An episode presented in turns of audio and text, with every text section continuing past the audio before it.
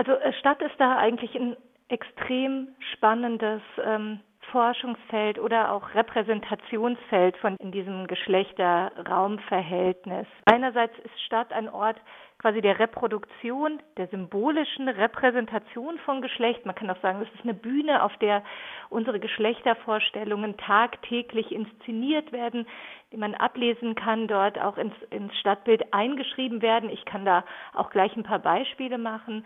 Und auf der anderen Seite ist Stadt aber auch selbst ein Ort quasi, wo ungleiche Geschlechterverhältnisse hervorgebracht werden und reproduziert werden. Also durch die Gestaltung der Stadt, die Stadtplanung, das ist ein ganz wichtiges Feld, eigentlich erst unser Geschlechterverhältnis in der Weise hergestellt wird. Also es ist nicht nur Repräsentation von etwas, was es irgendwie, was unsere Gesellschaft strukturiert, sondern auch Motor im Prinzip dieses ganzen Prozesses.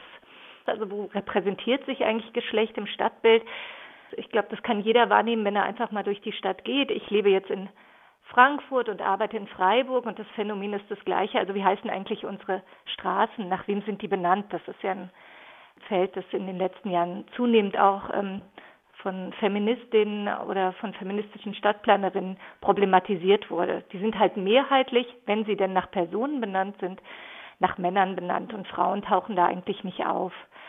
Da gibt es jetzt Initiativen, dafür mehr Sichtbarkeit zu sorgen. Aber auch wenn es um Denkmäler geht, da tauchen Männer als historische Personen auf, Frauen viel weniger, wenn überhaupt verklärte Figuren, Göttinnen etc. Also auch da zeigen sich schon quasi auf dieser Bühne der Stadt, wie, wie Gesellschaft mit Geschlecht umgeht, ja. Und für das umgekehrte Beispiel, also wie wirkt sich jetzt ein Raum auf verschiedene Geschlechter mhm. aus? Ja, oder wie wird Räumliches genutzt, quasi um Geschlechterverhältnisse gezielt herzustellen? Also ich finde auch dieser zweite Punkt, der ist sogar noch spannender, weil der ja auch viel tiefgreifender in das Stadtbild, sich im Stadtbild materialisiert hat. Also da kann man quasi in die ganze Entstehung der Stadtentwicklung zurückgehen, aber sein Beginn nimmt es eigentlich ähm, mit dem großen Umbau der Städte im Zuge der Industrialisierung.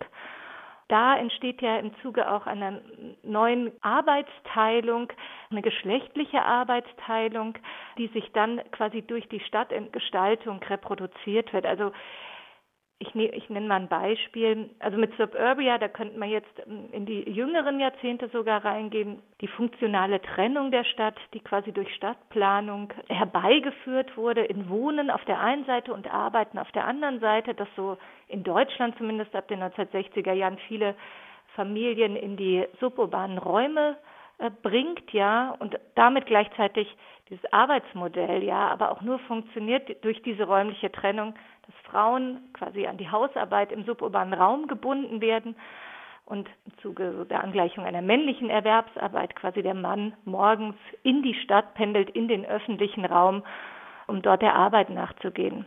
Also der Arbeitsbereich der Frau im suburbanen Raum wird zum Reproduktionsbereich des Mannes, ja, und umgedreht. Also hier zeigt sich, das wurde ich konkret durch Stadt Planung quasi Geschlechterverhältnisse manifestiert werden. Aber das geht viel weiter zurück. Die Idee der Gartenstadt ähm, von Ebenezer Howard. Da, da zeigt sich schon im Entwurf quasi dieser Idee der Gartenstadt, wie Stadt als männlich, als geordnet, vor allen Dingen dann auch noch später in der Charta von Athen begriffen wird und das Land als weiblich. Und schon immer in, in Stadtentwicklungsdiskursen ging es darum, quasi diese Pole zueinander in Beziehung zu setzen. Dann finde ich aber spannend, dass für mich Land auch als landwirtschaftlicher Raum oft halt mit einem Bild von Landwirten, also männlichen Bauern in Bezug gesetzt, also zusammengehängt. Mhm. Ja, wenn man aber in den Bereich schaut, vielleicht vor der Industrialisierung, wie die Arbeitswelt quasi dann strukturiert war, also gerade im ländlichen Bereich, ähm, waren Frauen ja ganz anders und umfänglich und gleichberechtigt auch in landwirtschaftliche Betriebe eingebunden. Also es gab da im Prinzip hat sich da diese Arbeitsteilung in der Form gar nicht manifestiert. Häufig ist so, dass quasi das Land als das Weibliche mit Natur assoziiert wird und die Stadt als das Geordnete mit Kultur auch äh, in Verbindung gebracht wird. Und das zeigt sich dann auch wieder in diesen Dualitäten privat und öffentlich wieder, was das ja quasi auf das häusliche versus den öffentlichen Raum dann nochmal überträgt.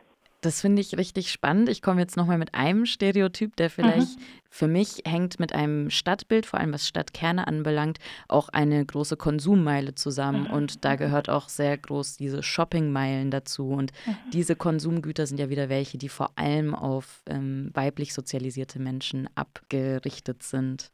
Wie erklären Ausgerichtet sind. Ausgerichtet, mhm. genau, ja. Also das ist eine ganz interessante Debatte. Da könnte man auch noch andere Felder anführen. Auch jetzt wird aktuell ja viel über Gentrifizierung gesprochen und was macht das eigentlich wieder mit unserer Stadtgesellschaft? Und das ist ein ähnliches Beispiel. Also ich finde, wenn man so Gentrifizierung oder auch was Sie jetzt gerade angesprochen haben, also so eine Konsumorientierung der Innenstädte, mal anbringt, dann wird das meistens quasi sehr negativ betrachtet im Hinblick auch auf Geschlechterverhältnisse oder mit Stereotypen in Verbindung gebracht. Und in die bisschen in die Richtung ging das ja jetzt auch von dem, was Sie daran kritisiert haben.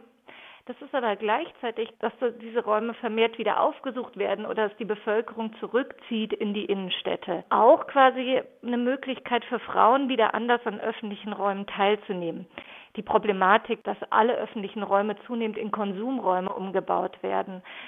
Das ist gleichermaßen, ähm, müsste das thematisiert werden und wird auch thematisiert und problematisiert. Also wie öffentliche Räume eigentlich wieder in private Shoppingräume umgebaut werden. Aber gleichwohl möchte ich sagen, und auch durch, durch quasi so eine Revitalisierung des städtischen Wohnens trotzdem Frauen dadurch mehr und andere Möglichkeiten haben, auch an öffentlichen städtischen Räumen zu partizipieren und hier sichtbar zu sein. Aber Sie haben vollkommen recht, es ist ein ganz anderes großes Problemfeld, was passiert eigentlich mit Städten sozusagen oder öffentliche Räume in Städten aufsuchen kann, wenn man gleichzeitig konsumiert oder zu einer Gesellschaft dazu gehört, die sich das leisten kann, diese Räume auch ähm, aufzusuchen. Sie haben gerade das Stichwort Gentrifikation genannt. Gentrifikation zieht immer mit sich auch Verdrängung und da kommt mhm. aber halt auch vor allem diese Mehrfachbetroffenheit zusammen. Mhm. Also es werden vor allem Menschen, die weniger Einkommen haben, bis gar kein mhm. Einkommen, die einen Migrationshintergrund haben, also in Anführungszeichen, oder die halt eben nicht zu einer oberen Mittelschicht oder so etwas gehören, verdrängt. Bemerken Sie in Ihrer Forschung da auch etwas von dieser Mehrfachbetroffenheit, also wie wichtig so diese Lebensraumerhaltung eigentlich wäre für Frauen und mhm. wie sich das dann doppelt auswirkt mhm. auf Menschen, die eben verschiedene Betroffenheiten haben? Ganz wichtig ist mir auch, wenn ich auch jetzt die feministischen Geografien und über alles, was wir sprechen, vor allen Dingen an der Kategorie Geschlecht hier die Problematiken entwickle, heißt das überhaupt nicht, dass sich quasi nur um um irgendwie Mann-Frau-Dualitäten oder Ungleichheitsverhältnisse die feministische Geografie schaut, sondern es geht um Machtverhältnisse. Und da spielen auch ganz viele andere quasi Ungleichheitsverhältnisse mit rein. Und was Sie jetzt ansprechen, das ist äh, wirklich extrem wichtig. Ich habe mit einem in einem Projekt mit einer Kollegin Nadine Marquardt, die ist Professorin in Bonn.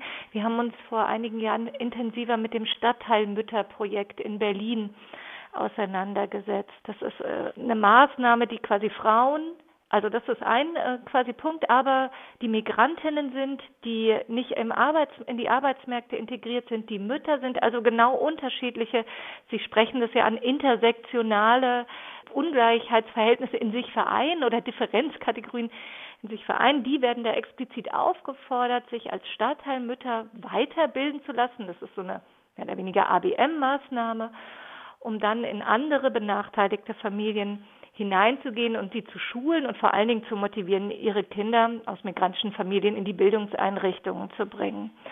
Und da zeigt sich genau dieses Problem der Überlagerung oder diese Mehrfachverschneidung oder Verkreuzung quasi von Differenzkategorien und wie die Frauen davon eigentlich betroffen sind. Also diese Frauen, also es auf der einen Seite Natürlich werden die ähm, gefördert und empfinden das auch als eine Form des Empowerments, aber das passiert halt, sagen wir mal, zu Lasten dessen, dass dadurch auch ganz stark ähm, Vorstellungen von Geschlechtlichkeit von migrantischer Bevölkerung, die ernährt sich nicht richtig. Also das sollen die alles in diesen Schulungen lernen. Wie ernährt man sich eigentlich gesund? Ähm, wie bewegt man sich im öffentlichen Raum? Was ist das Grundgesetz? Also so, sie also quasi darin ähm, als rückschrittig betrachtet werden. Ja, und das zu so einer Überlagerung von mehrfachen negativen Betrachtungen kommt.